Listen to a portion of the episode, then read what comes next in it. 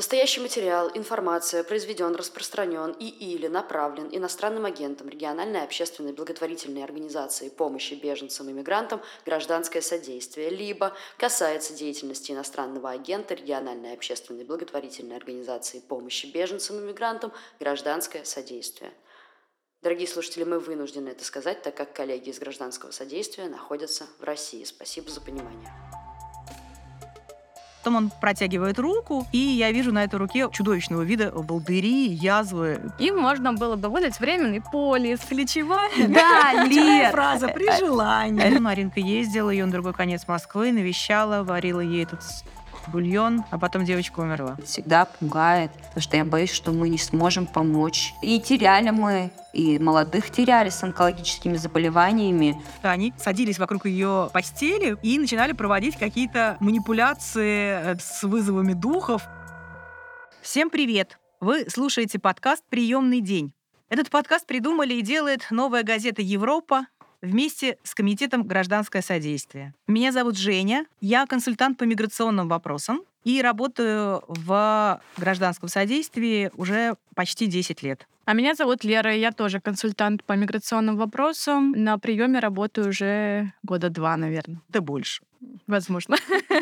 А наш подкаст называется «Приемный день», потому что мы вместе с вами здесь проживаем один день в комитете. А состоит этот день из очень разных задач и ситуаций. И главная цель нашей работы — это помогать беженцам и мигрантам, и мы это делаем уже более 30 лет. А сегодняшний наш приемный день мы решили посвятить медицинской помощи. Какие возможности есть получить лечение у беженцев, кому оказалось тяжело и кто в этой тяжелой ситуации еще и болен. Сегодня поговорим об этом вместе с нашей любимой Анжеликой, врачом-терапевтом, которая работает в гражданском содействии. Но сперва мы очень сильно просим вас поддержать наш подкаст. Сделать это просто и быстро. Подпишитесь на нас на платформе, где вы слушаете подкасты, и расскажите о нас своим друзьям в социальных сетях. Да, а то вы пишете нам в личные сообщения. Это очень здорово и приятно, но этого никто не видит, кроме нас. Так. Вырвалась, извините. Анжелика, мы очень рады, что ты сегодня с нами здесь. Тебе слово. Спасибо. Я в команде гражданского содействия занимаюсь медицинскими проблемами наших беженцев, наверное, уже 6-7 год. Но вот к нам приходят люди, например, и э, спрашивают, я заболела, у меня сильный кашель, у меня нет документов, я не знаю, что мне делать. Мы, естественно, сразу э, бежим к Анжелике и спрашиваем, Анжелика, что нам делать? Анжелика, что нам делать? Анжелика с трясущими которого... руками начинает лихорадочно думать, что же делать с человеком, у которого нет документов, нет полиса. Наша задача выяснить, есть ли угроза жизни. Вот. Потому что великой нашей радости у нас есть такая замечательная лазейка, как скорая помощь. Скорая медицинская помощь к нашей великой радости оказывается в нашей стране они на безвозмездной основе. И если действительно человек находится в зоне риска, в стационарных условиях медицинскую помощь оказывают. Ой, можно Далее я расскажу? Его. Sorry. Давай. Sorry.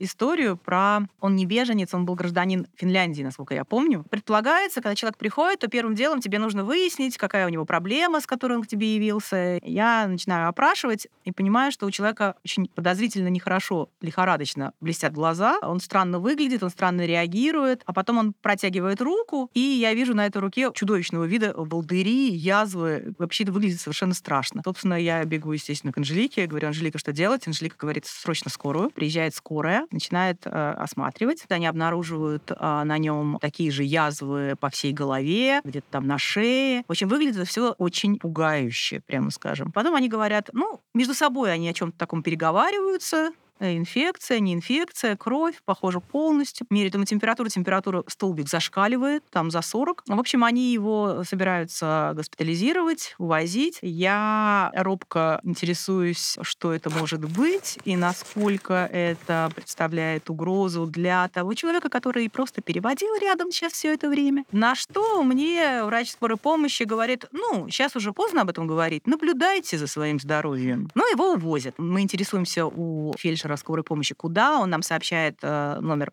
больницы. А потом выясняется, значит, через день, следующий приемный день, на ресепшн мне говорят, Женя, а вот твой прошлый пациент с прошлого раза пришел. Я говорю, как? Его же должны были госпитализировать. Ну, в общем, выяснилось, а, что скоро его привезла в больницу. Они его сдали на руки больницы. А больница его не приняла. А больница его выпроводила в этот же день. А, и вот он где-то, а, не знаю, где он находился, потом пришел к нам, и потом вот мы его перенаправили в рядом дом, и там ему а, уже сделали перевязку, сколько я знаю. Рядом дом – это благотворительная организация, которая занимается оказанием бесплатной помощи для семей трудовых мигрантов и других иностранцев, которые столкнулись с трудностями, оказавшись на территории чужой страны.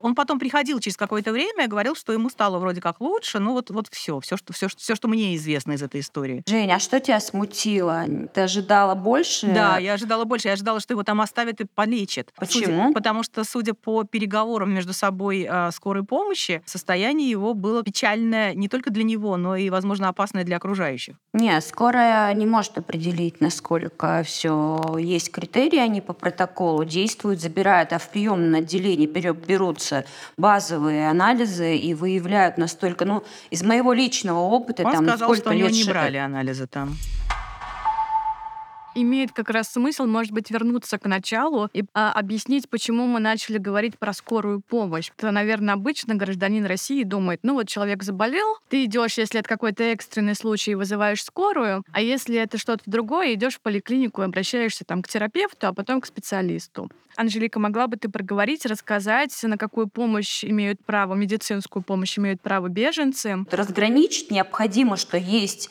можно обратиться за статусом беженца, в ага. этом случае беженцы имеют законодательную возможность получить доступ к медицинской помощи, оформить медицинский полис на период рассмотрения, рассмотрения вот да. этого хода, да, ходатайства. А если э, беженец приехал и подает ходатайство о рассмотрении на получение статуса временного убежища на год выдается, вот в этом случае все. У человека нет доступа, кроме как к экстренной помощи, никаким видом медицинской помощи. Но... Там плановая, срочная. Проблема именно в законодательстве. А беженец это же не только мужского пола, за ними стоят семьи, дети, роды. которые должны пойти в школы, роды. По сути, наиболее уязвимая категория дети, которые не имеют банального доступа к вакцинопрофилактике. Было бы э, намного правильнее заняться да, вакцинированием, профилактикой заболеваний, тем самым не дожидаясь, например, человек, человек приехал, он инвалид, или э, там, в процессе ожидания получил какую-то э, травму, терпит, потому что знает, что некуда ему обратиться. Если бы своевременно на начальном этапе проблему решить, то меньше бы и нагрузки было бы на систему здравоохранения в целом. Вот здесь мы плавно переходим к тому, что некоторые заболевания или состояния, как беременность, могут на самом деле быть основанием для подачи на убежище. А с другой стороны, некоторые из этих заболеваний являются, как это называется, Анжелика, правильно, социально значимые, социально опасные? Соци... Социально значимые заболевания. Но, э, Жень, неоднократно мы сталкивались, там же тоже настолько все, это такая 50 на 50, но вот касаемо заболеваний тем же инфарктом. Кому-то могут отказать, а для кого-то действительно открываются новые возможности там, для вновь, как вы правильно там говорите, вновь э, возникшие или ну, открывшиеся да. обстоятельства. Да? Да, да, да. да, и при подаче некоторым повезет. Был пример, когда была э, заявительница из Афганистана, у которой обратилась гражданское содействие ну, в молодом возрасте с жалобами, связанными с экологией и выявляется у человека онкологическое заболевание. И Повезло. достаточно таком раннем да, этапе, соответственно, они в процедуре обратились за временным убежищем, уже был отказ. Но и вот мы лихорадочно быстро пытаемся получить заключение, где прописано, что она нуждается в хирургическом лечении, что есть диагноз уже подтвержденный, чтобы миграционную службу могли предоставить э, это заключение чтобы это повлияло на пересмотр принятого решения. Мы так коллективно сработали, и действительно она в течение месяца, по-моему, получила временное убежище, но у нас не было срока в ожидании, потому что онкологическое заболевание, чем быстрее начнется лечение, тем меньше э, риск того, что будет плачевный исход. А, там, мы со своей стороны организовали госпитализацию. Параллельно адвокат работал, чтобы получить э, статус временное убежище. И мы сработали дружно, хорошо. И получилось, что человек прооперировался. А дальше вот это длительное наблюдение, химиотерапия уже пошла за счет э, полиса обязательного медицинского страхования. Такие случаи есть, но их немного. В гражданском содействии есть ресурсы, чтобы отправить на дообследование для подтверждения или опровержения диагноза, а также для того, чтобы оказать плановую медицинскую помощь. Однако осилить сложные заболевания они не могут.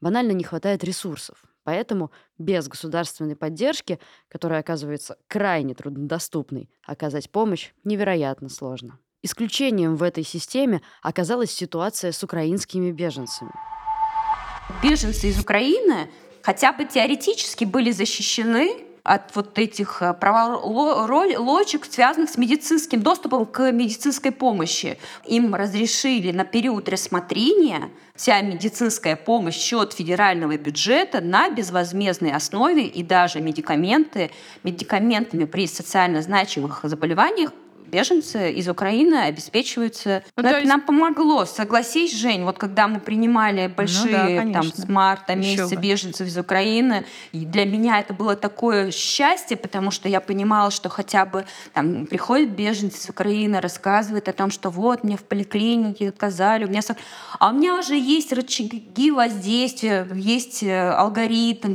как разъяснить заявителю, что вот подойдите к главному врачу, начните с администрации, возьмите постановление.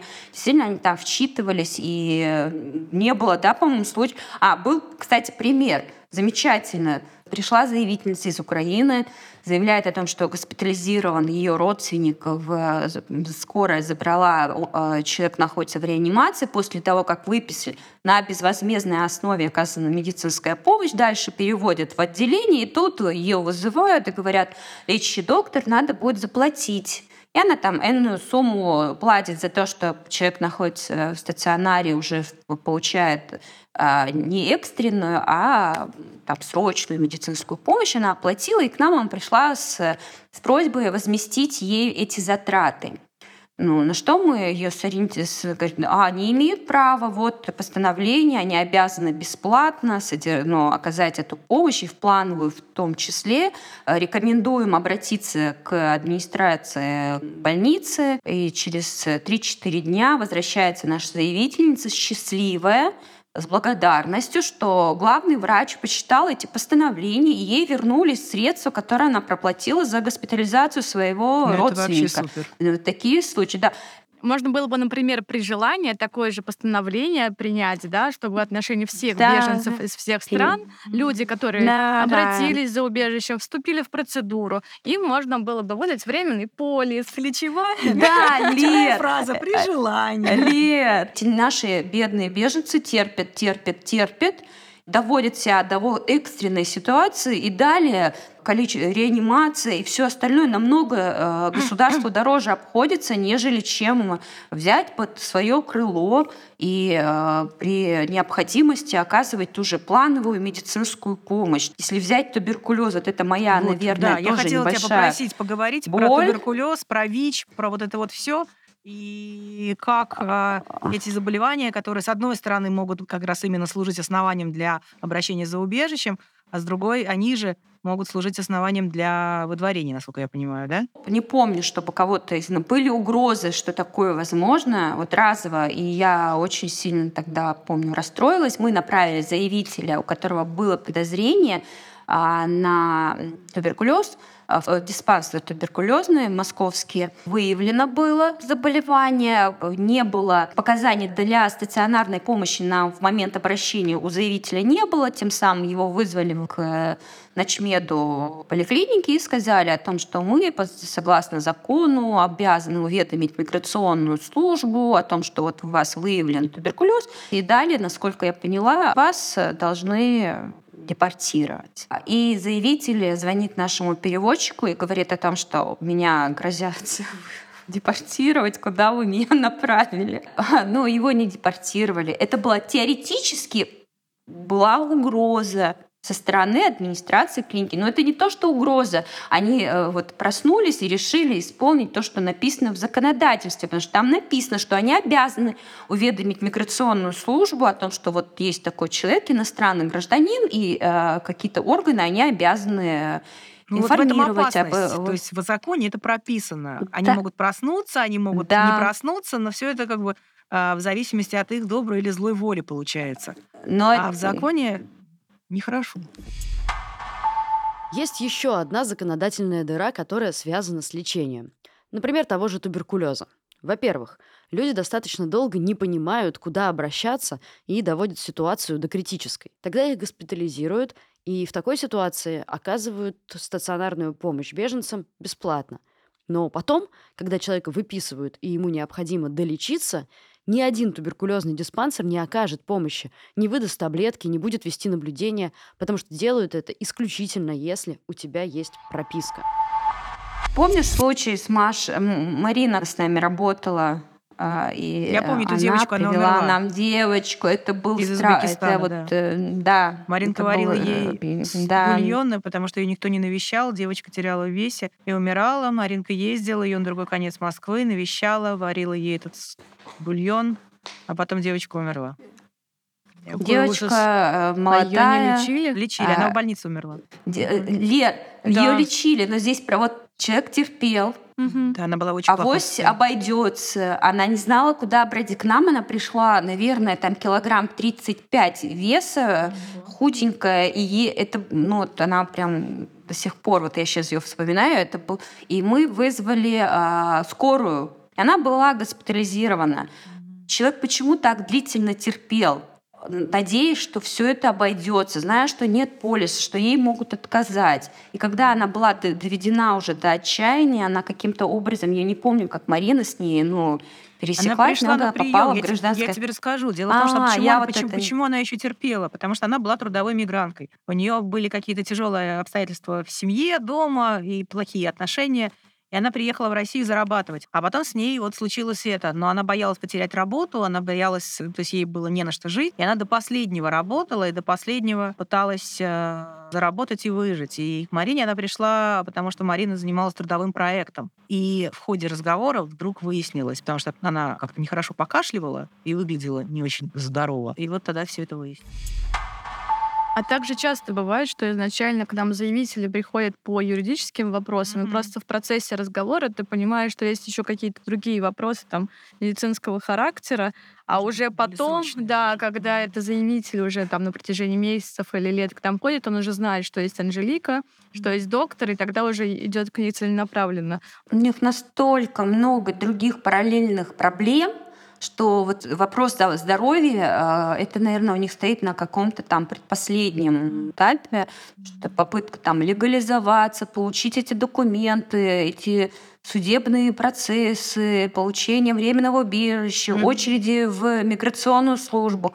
Порой приходят, когда уже очень сложно что-либо организовать, и ты не знаешь, чем помочь. Меня лично всегда пугает, потому что я боюсь, что мы не сможем помочь. Особенно, когда выявляется онкология. Опять это не вторая, не третья. Когда приходит, когда болит. Когда болит уже помощь, она такая объемная. И теряли мы и молодых теряли с онкологическими заболеваниями. Анжелика, расскажи про Бею. Мне кажется, такая тоже ну, в итоге, в общем, ну, Бей это такая кончилось. радостная история. Ну, да, ну, это радостная история, тоже, да, относительно, но она радостная была. Заявительница из... Э, Конго. Это Демократическая Республика да. Конго. Заявительница была политическая, она там пела э, песни оппозиционного содержания, и э, поэтому подверглась преследованию. Муж у нее, по-моему, был журналистом тоже. В общем, она бежала в Россию. В России она долго обращалась за убежищем, ей отказывали отказывали, она обращалась заново, ей опять отказывали. Но, в общем, это все длилось до того момента, пока не случилась беда с ее здоровьем. А там э, еще представьте, вот люди в этой стрессовой ситуации, соответственно, гипертоническая болезнь обостряется, и некогда этим заниматься. Выпили таблеточку, дальше продолжаем, стало легче. У человека, она же тоже молодая была, случился инсульт. Ее госпитализировали изначально. Далее она без, частично парализованный человек. в стационаре длительно держать, конечно, не будут. Они понимают, что прогнозы неблагоприятные. Сути, она паллиативная пациентка. Ее должны забрать родственники, если бы они были, если бы она не была бы не беженка, например.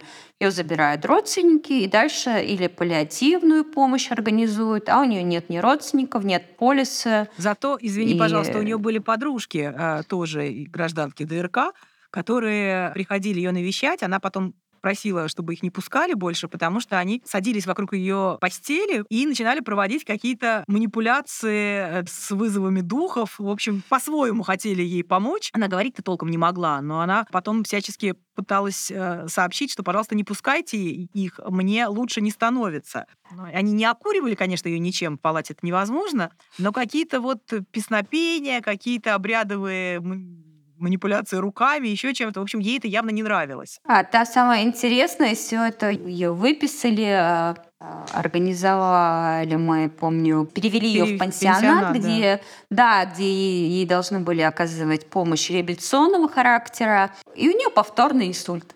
Нам звонят из э, пансионата, говорят нам, что скоро отказывается приехать, ну, не забирают ее. Человек с повторным инсультом. По закону они обязаны выехать и хотя бы там забрать человека. И мы поехали туда, в этот пансионат. Действительно, состояние плачевное. И руководитель пансионата говорит, скоро отказывается выехать. Мы звоним, значит, такие, вы понимаете, что есть 323, а они нам, ну и что? Никто не приедет к вам. Говорю, что знаю, мы привыкшие в Москве, что приезжают, а тут никто не собирается приехать и помочь. Мы повторно звоним. Тогда уже, помню, прокуратурой грозились. И, наконец, через час наших вот этих э, угроз приезжает скорая. Под нашим натиском ее госпитализировали в стационар. Она побывала в приемном отделении, ее выписали. Прекрасно. Куда? Ее, вот по факту ее так и не госпитализировали, сказали, нет полиса. Ее вернули опять благополучно в пансионат. Зато тогда было переселение. И Бию в результате ВКБ ООН Ой, да. переселила очень быстро, когда они начали этим заниматься уже. То все пошло довольно быстро, да. И она переехала, ее перевезли в ближайшем состоянии, то есть они все это организовали в Швецию. Причем в Швеции она оказалась не там в каком-то пансионате или больнице, а там у них как-то специально это сделано. Это семьи какие-то, которые, а, в которых а, живут а, люди со специальным медицинским образованием или парамедицинским. И, в общем, короче говоря, она оказалась в, на лечении как бы в семье одновременно. В общем, это вот повезло ей в итоге, в конце концов мы говорили, что часто люди не приходят за медицинской помощью, а просто это мы попутно узнаем, но также мы часто замечаем, что люди, которые к нам обращаются, поскольку их дела вот на протяжении многих лет, они борются за то, чтобы обратиться за убежищем, мы там им помогаем обжаловать отказы. И все это просто по времени, получается, человек на протяжении многих лет пытается хоть как-то легализовать свой статус, и эти попытки, которые ни к чему не приводят, в итоге очень сильно сказываются на его психологическом здоровье. Да, особенно даже, я бы сказала, не с психологическими, а с психическими. И эти проблемы, они нарастают по мере их в принципе, приближения к, может быть, уже даже неплохому результату их здесь пребывания. То есть, видимо, вот это вот ожидание, что вот, вот, вот, ну завтра, ну, ну, ну, ну еще немножко, а оно ничего все равно не происходит, оно приводит, э, видимо, к какому-то э, срыву. Результаты этих срывов бывают разные, прямо скажем. Некоторые люди решают, что они э, больше не хотят в этой стране бороться ни за что и пытаются нелегально отсюда уехать и попадают либо в тюрьму, либо депортируются на родину. Ну, в общем, общем, плохо все заканчивается. Хотя такое психическое нарушение, оно тоже в целом является основанием для получения убежища, в общем-то.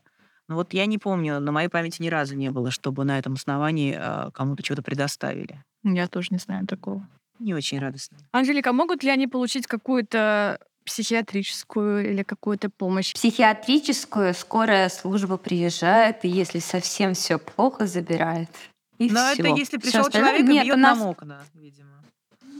Да, Вместе с Политом. Мы по мере своей возможности пытаемся организовать психиатрическую поддержку таких заявителей по мере наших Да. возможностей. А есть еще заявители, э, вот если мы вспомним э, с тобой э, нашего заявителя из Пакистана, который приходил в каждый приемный день с каким-нибудь новым заболеванием. У него то рука болела, то нога, то желудок, то сердце, то еще что-нибудь. Ты его направляла на всякие обследования, обследования показывали все в порядке. А при этом он реально выглядел все хуже и хуже на самом деле. Да, и моя задача была снять органику. Когда я поняла, что органической э, патологии нет, тут уже, ну, но при этом он очень э, трезво мыслящий, и подозрение на то, что у него есть психиатрическое расстройство, а, у меня возникло прям, когда я убедилась, что он здоров. И тут мы направили его к психиатру. И действительно, у него выявили заболевание психиатрическое, назначено было лечение. И вроде бы на какой-то период коррекцию, мы сделали, и он нормализовался. Да, но в плане обращения за убежищем это не помогло, к сожалению. Хотя было задокументированное психическое заболевание, но, к сожалению, ничего не получилось у нас здесь. Был отказ, да. Анжелика, Рада была очень спасибо тебе большое, что ты нам рассказала. Я рассказала. Я, мне кажется, я еще не рассказывала. А, Я еще не разошлась, Жень. Я только, на- я только прям словила вот эту волну. А, Анжелика, спасибо большое, что ты сегодня присоединилась к нашему подкасту. Мне кажется, был очень интересный разговор, такой живой, с историями, с разными. Это очень важная тема.